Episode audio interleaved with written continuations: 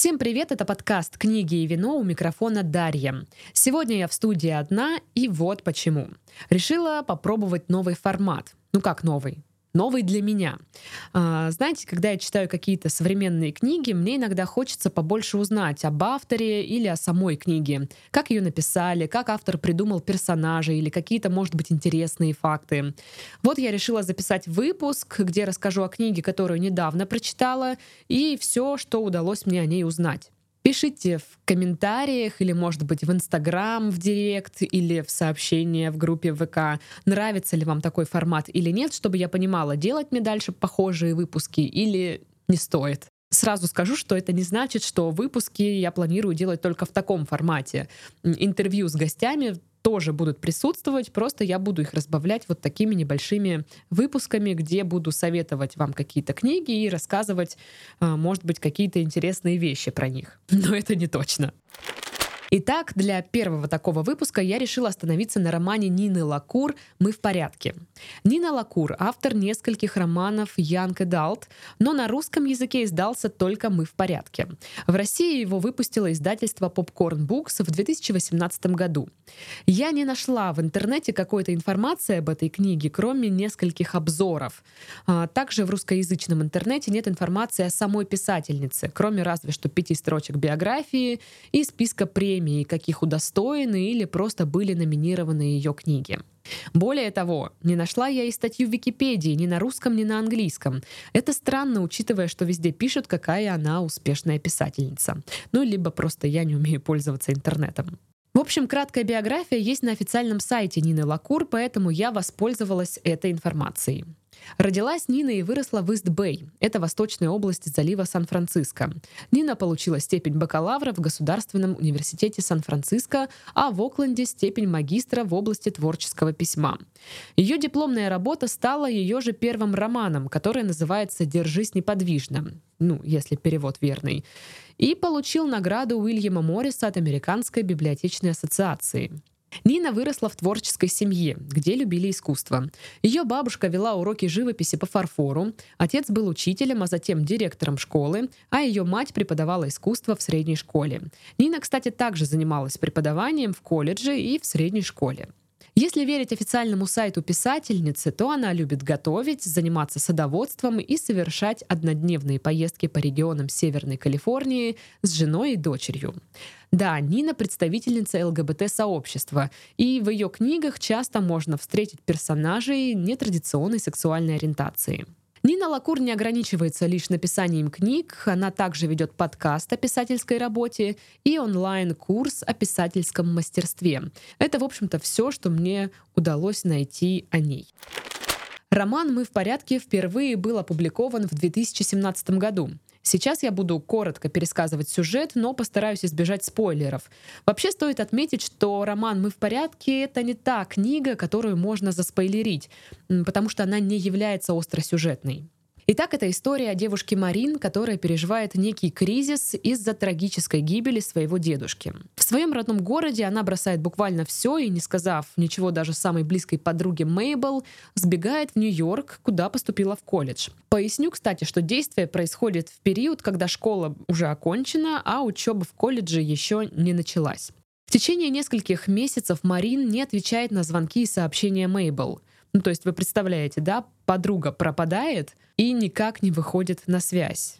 То есть какая сложная ситуация создается а, для обеих девушек. Но, в общем, под Рождество Мейбл решает приехать к Марин в Нью-Йорк. Они проводят вместе несколько дней полных неловкости и какой-то недосказанности. Но однажды Марин решается открыть своей подруге всю правду о себе, своей семье и о своем побеге. Повествование в книге ведется как бы в двух разных географических точках. Первая — это холодный заснеженный Нью-Йорк в настоящем времени, и вторая — теплый солнечный Сан-Франциско в воспоминаниях Марин, где она жила вместе с дедушкой, единственным ее родным человеком. Дед ее любил сыграть в карты с друзьями, там попечь кексы и переписываться с некой тайной поклонницей, она же Голубка. Отношения дедушки и Марин немного странные. Ну, то есть они живут в одном доме, но никто из них ни разу не заходил в комнату другого, потому что они ценят обособленность друг друга. Также дедушка почему-то не рассказывает ничего девочке о ее покойной матери. То есть э, мы сразу сталкиваемся с какими-то семейными тайнами, недосказанностями и вследствие какими-то конфликтами, которые замалчиваются. В общем, за всем описанием милого дедули мы сразу же чувствуем, что он что-то не договаривает. Как вы уже догадались, дедушка играет важную роль в книге. Сама писательница говорит, что хотела написать роман, действие которого будет происходить в небольшой период времени и исследовать моменты, которые имеют для человека большое значение, а также эмоциональные привязанности.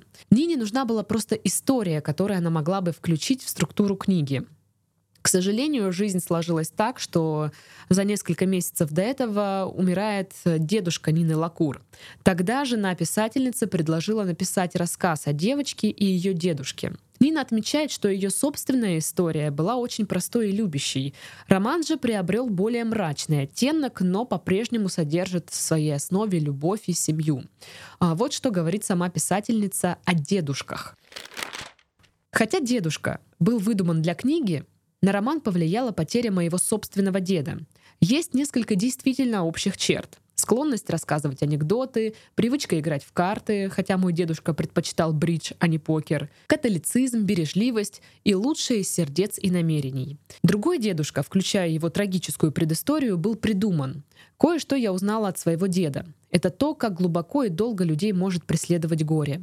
Он страдал слабоумием, и хотя болезнь стерла большую часть его воспоминаний, он усаживал меня и описывал ужас, который пережил во время Второй мировой войны. То, что кто-то может быть таким добрым и веселым, таким любящим и теплым, таким доступным и таким радостным, и в то же время нести на себе тяжесть такой тьмы и горя, меня до сих пор удивляет. Его нет почти пять лет — но я все еще учусь у него. Что касается отношений между Марин и Мейбл, то здесь мы тоже сразу чувствуем какую-то недосказанность и сложности между ними.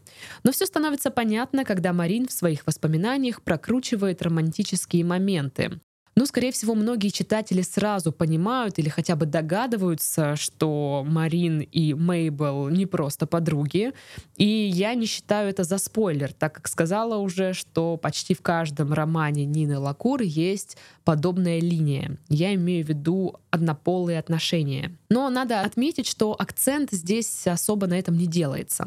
По словам Нины, изначально она не планировала романтическую связь между девушками. Но когда начала описывать их отношения, она поняла, что между ними есть какие-то сложности, которые им предстоит выяснить. И вот здесь я уже не стану уточнять, какие именно сложности, потому что это как раз-таки будут спойлеры. В книге преобладают, знаете, такие светло-грустные настроения и меланхолия, состояние восстановления, вот когда процесс принятия чего-то только идет. Когда Марин ожидает приезда своей подруги, она внимательно оглядывает свою комнату, точнее ее часть. Она резко отличается от той половины комнаты, что занимает ее соседка по общежитию.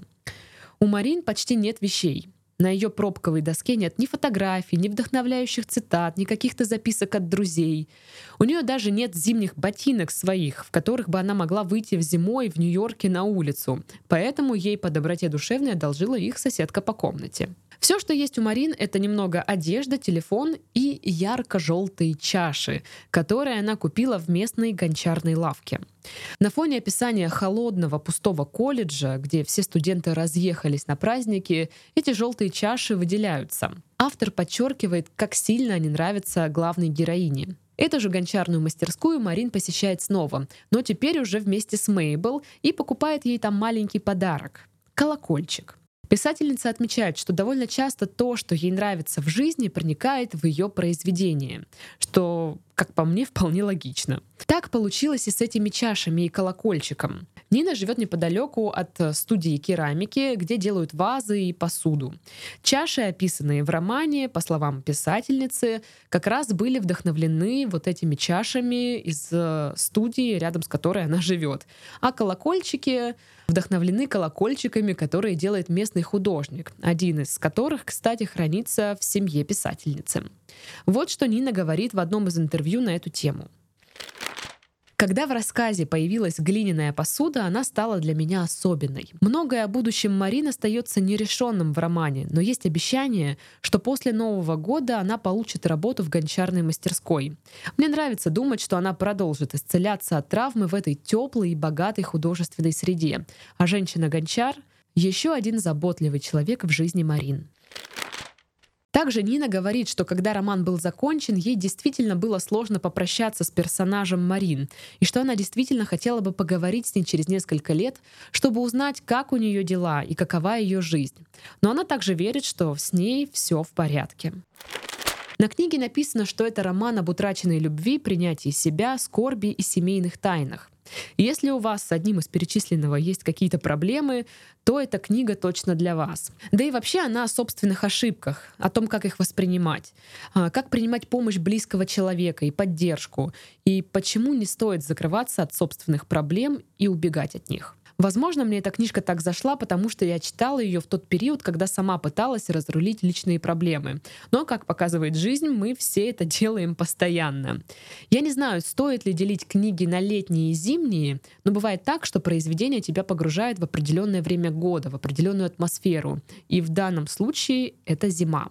Сама автор романа считает основным выводом своего произведения это важность и сложность полагаться на других и зависеть от них.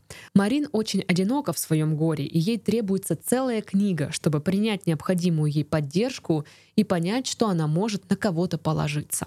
На этом у меня все. Надеюсь, вам было хоть немножечко интересно узнать о книге «Мы в порядке», и вы обязательно ее почитаете. Пишите, понравился ли вам выпуск в таком формате, а также принимаю предложения на обзор книг в подобных вот подкастах.